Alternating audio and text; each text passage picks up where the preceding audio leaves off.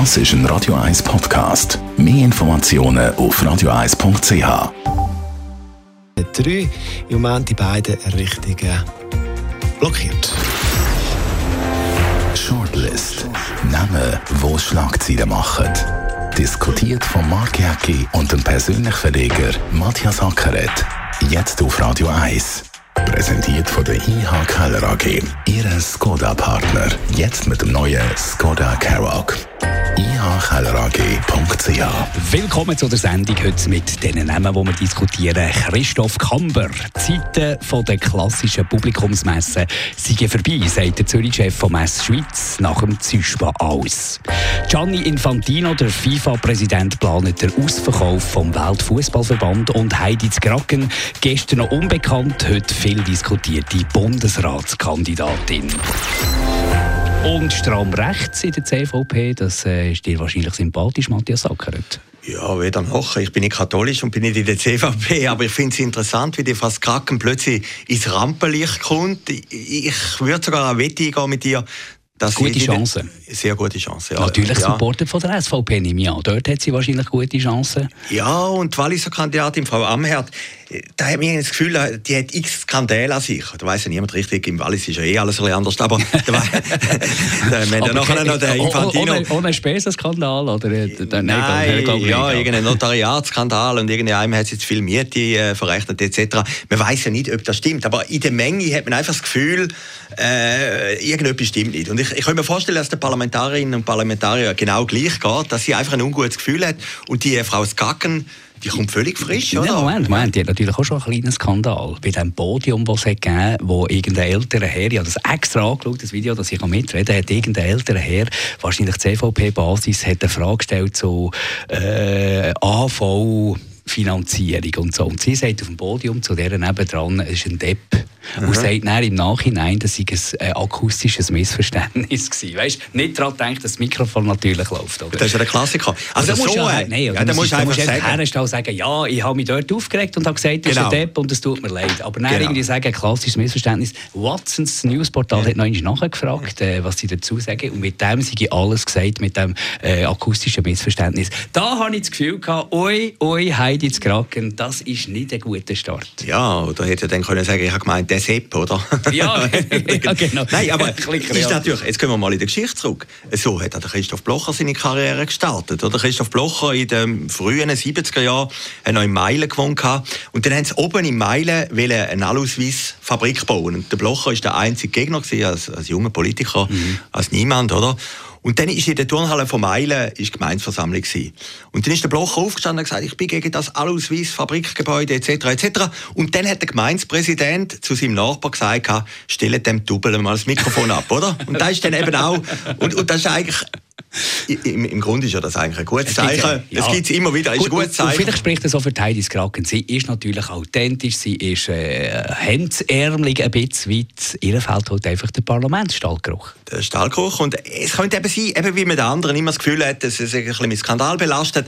Äh, das, glaube ich, könnte den Ausschlag geben für sie. Also sie kommt ja frisch in die, ist ein Fehler gewesen, sie hätte jetzt sollen sagen, ja, der nein, andere ist, nein, es das ist, eine, das ist eine Randnotiz, logisch. Ja. Aber ich finde halt, so sollte immer ein bisschen, äh, dann musst du herstellen und sagen, ja, ich bin, ich, ich bin der Depp, weil ich ja. das gesagt habe. Aber, aber dann noch irgendwie von akustischen Missverständnissen, ah, komm on. In den kleinen Sachen merkt man doch wieder ja, genau, Charakter genau. von einem. Ja, voilà, genau. genau. Aber Leistungsausweis durchaus da, hat bewiesen, ihre Exekutive, dass sie kann Allianzen schüren, schwierige Projekte mit dem Saviris-Projekt durchbringen durch verschiedene Instanzen. Das ist natürlich eine Fähigkeit, die nicht jede oder jeder ja, hat. und sie hat, Fusion machen von der Gemeinde à la Glarus im Kanton Uri und da ist dann gescheitert.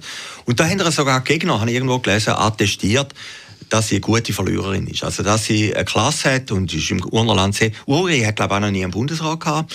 Also, von dem her wäre das sicher eine gute Bundesrätin. Und ihren Gatte, das ist ja der Herr Dobler vom Bankrat, auch eine prägnante Figur, wohnt ja in deinem Ort. Das habe ich, das hab ich nicht gewusst. Hast du mir gesagt? Das ja, Eglisau hat vielleicht jetzt einen Bundesratsgatte, oder? Genau, genau, sehr gut. Ist ein smarter Typ, ich habe den mal gegoogelt, ich habe den vorher nicht groß kennt.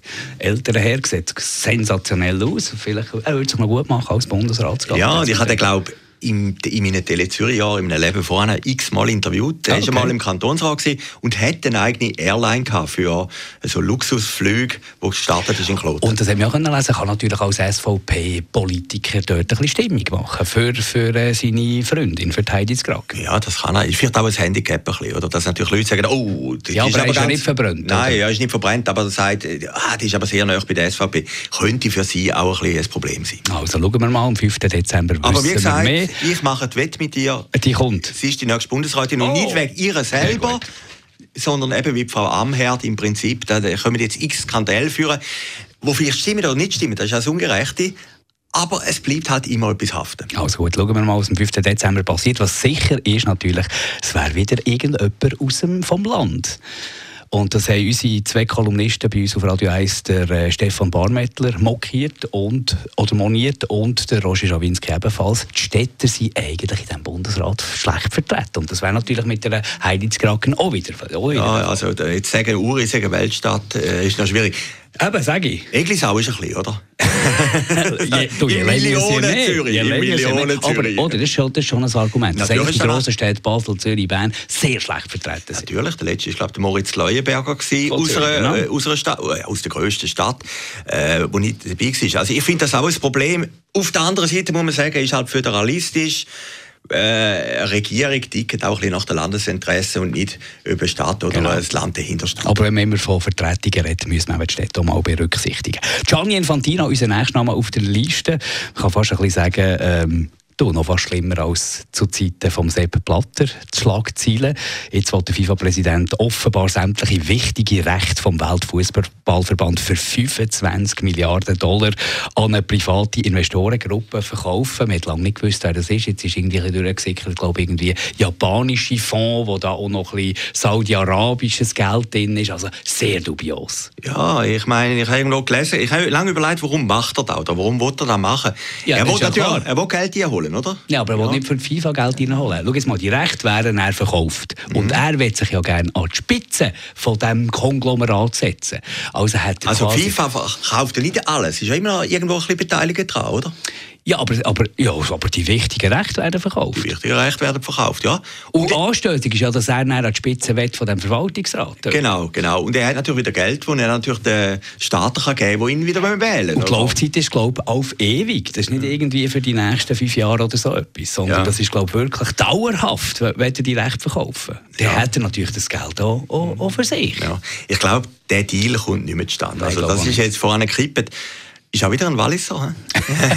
Irgendwo habe ich gelesen, weißt du, der Unterschied zwischen dem Blatter und dem Infantino? Einer kommt von Brieg und der andere kommt von Fischb, oder? Ja, wobei, wobei der Sepp Blatter hat ja gleich, muss man ja auch sagen, die FIFA noch ein bisschen, noch ein bisschen mehr zusammengehalten, hat's mir gedacht. Da, da sieht es jetzt schon ein bisschen nach Zerfallserscheinungen aus. Grundsätzlich vom Fußball. Wir sind jetzt nicht die ganz grossen Fußballexperten. Ja, aber wir, wir kennen den IB und den FC Genau, Schaffhausen. und wir sind, aber wir sind ganz grosse Fußballliebhaber. Also wir, sind, wir, wir sind Fans natürlich. Und wenn ich sehe, was passiert mit dieser Nations League, niemand kommt so genau draus. Das Testspiel ist nicht mehr das Testspiel. Es geht jetzt gleich ein bisschen um etwas, aber um was geht es eigentlich? Fußball-WM, wo plötzlich ausdehnt wird auf unglaublich viele Mannschaften. Es verwässert alles zusammen. Ich habe das Gefühl, der König Fußball wird langsam ein bisschen oben runtergehalten. Ja, es ist natürlich ein bisschen, es gibt ja so einen Spruch über den Tourismus, oder? Dass der Tourismus sich am Schluss selber, äh, die Leute wollen irgendwann an einen bestimmten Ort an, wie er eben touristisch interessant ist und dadurch geht der Ort eigentlich kaputt. Und beim Fußball ist das gleich. Der Erfolg und die Gefahr vom Fußball ist eigentlich das Gleiche, oder? Äh, es ist ein Produkt, wo, wo sehr viel Geld dahinter steckt, wo alle fasziniert. aber oder? warum? Weil man viel Geld kann verdienen kann. Genau. Wegen der Emotionen. Genau, genau. Aber sobald die Emotionen weg sind, kannst du nicht mehr Geld verdienen. Das ist das Problem, dass man an die Emotionen eigentlich viel zu wenig denkt. Man denkt eigentlich nur strategisch, wo könnte man noch mehr Genau, Stutz machen. genau,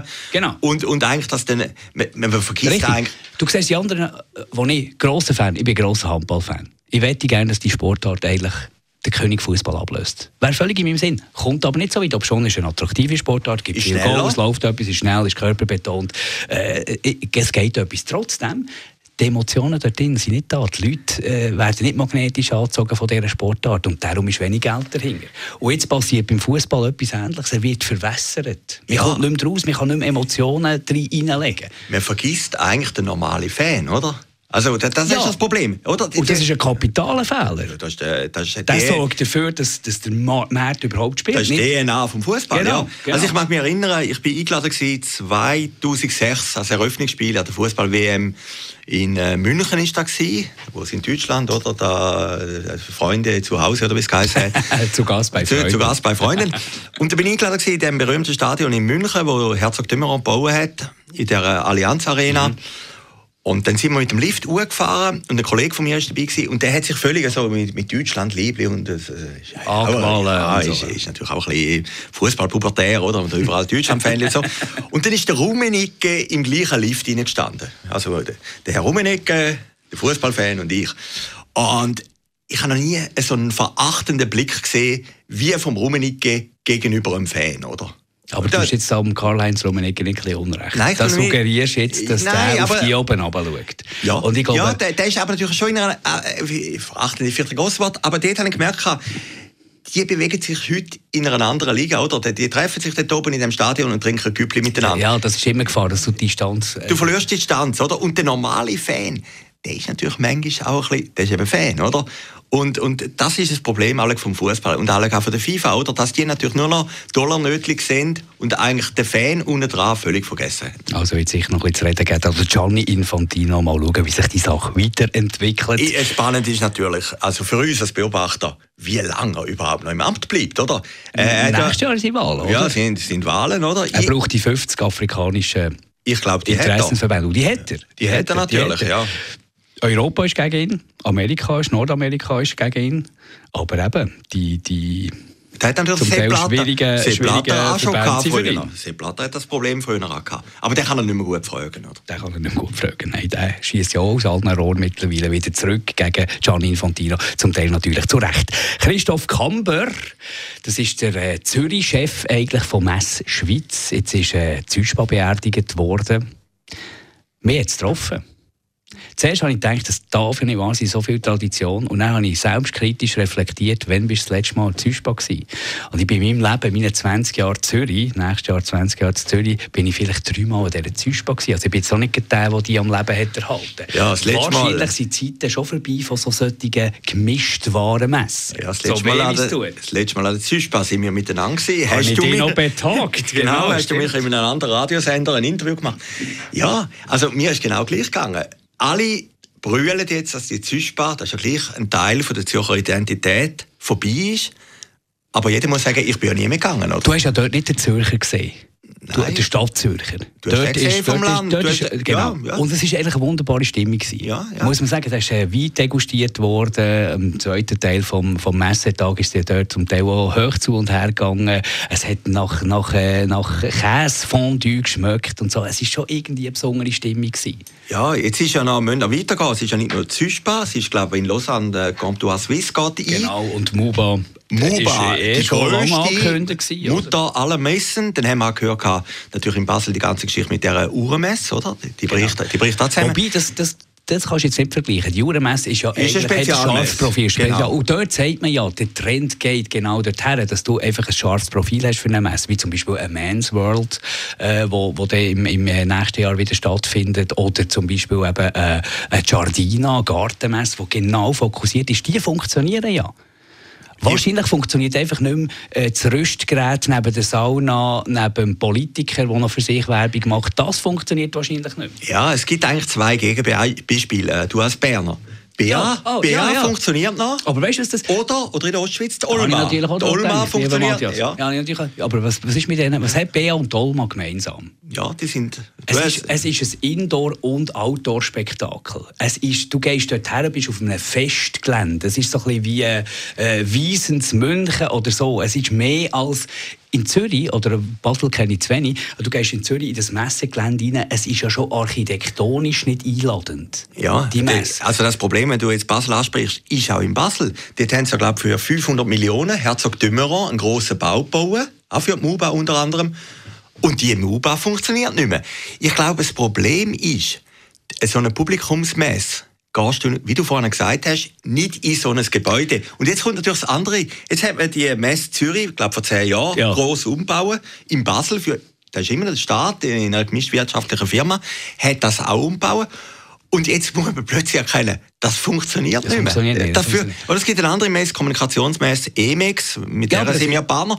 Die sind, alle, die sind alle in der Messe Zürich, gehen aber raus und gehen jetzt ja. raus dran in die Hallen Ich war im Wochenende eine Slow Food Marke auch in der Messe Zürich. Ein Stock war dort besetzt. Es ist einfach nicht einladend. Es ist wahnsinnig tolle Produzenten, wahnsinnig tolle Produkte, wirklich äh, grossartig. Aber es ist nicht einladend, es ist nicht schön, man fühlt sich nicht wohl. Das ist das Problem ja. oder, von diesen Messgebühren. Und das andere Problem ist natürlich der Messerabatt, der natürlich früher gestochen hat. Du bist dort eine Sauna kaufen oder ein Spülbecken kaufen oder eine Röster kaufen und noch einen massigen Rabatt hast bekommen. Mit dem ganzen Online-Shopping und dieser Dauerrabattstimmung fällt natürlich der Messerabatt weg. Es ist nicht mehr attraktiv bis zu der Messe zu Gut, aber da kannst du ja vielleicht noch ändern, dort das attraktiver machen. Aber ich glaube, der nächste Punkt ist natürlich, was wir jetzt gerade angesprochen haben, du hast die Tempel bauen, vielleicht in Lausanne, das weiß ich nicht, in Zürich, eben die Messe Zürich ist ja gigantisch, wenn man das anschaut, großes Gebäude, Beton und alles sehr teuer, in Basel noch teurer, die besten Architekten der Welt. Und jetzt merkst du, nach fünf, sechs Jahren, dass die Zeit irgendwie sich geändert hat, dass das nicht mehr im Trend ist. Was machst du was machst mit, dem? Was machst du mit diesen Gebäuden, oder? Ich meine, bei dieser EMX, die wir vorhin angesprochen haben, die grösste Kommunikationsmesse der Schweiz, ist immer in der Messe Zürich gewesen. Im nächsten Jahr ist sie in diesen drei, vier Hallen hinten dran. Und Messe Zürich ist in dieser Zeit leer, oder? Also, der Trend hat eigentlich eine Entwicklung, die man vielleicht vor zehn Jahren architektonisch gemeint hat, man könnte es so machen, ist darüber hinweg, oder? Und, und das wird natürlich ein Debakel geben, dass die Hallen nachher einfach leer sind. Also da grosse Herausforderungen. Danke vielmals, Matthias Sacker. Wir sind am Ende von der heutigen Shortlist. Es gibt es selbstverständlich als Podcast oder wieder nächste Woche live hier auf Radio 1. Shortlist mit dem Mark Jäcki und dem Matthias Ackeret. Zum Nachlesen und Abonnieren als Podcast auf radioeis.ch. Das ist ein Radio 1 Podcast. Mehr Informationen auf radioeis.ch.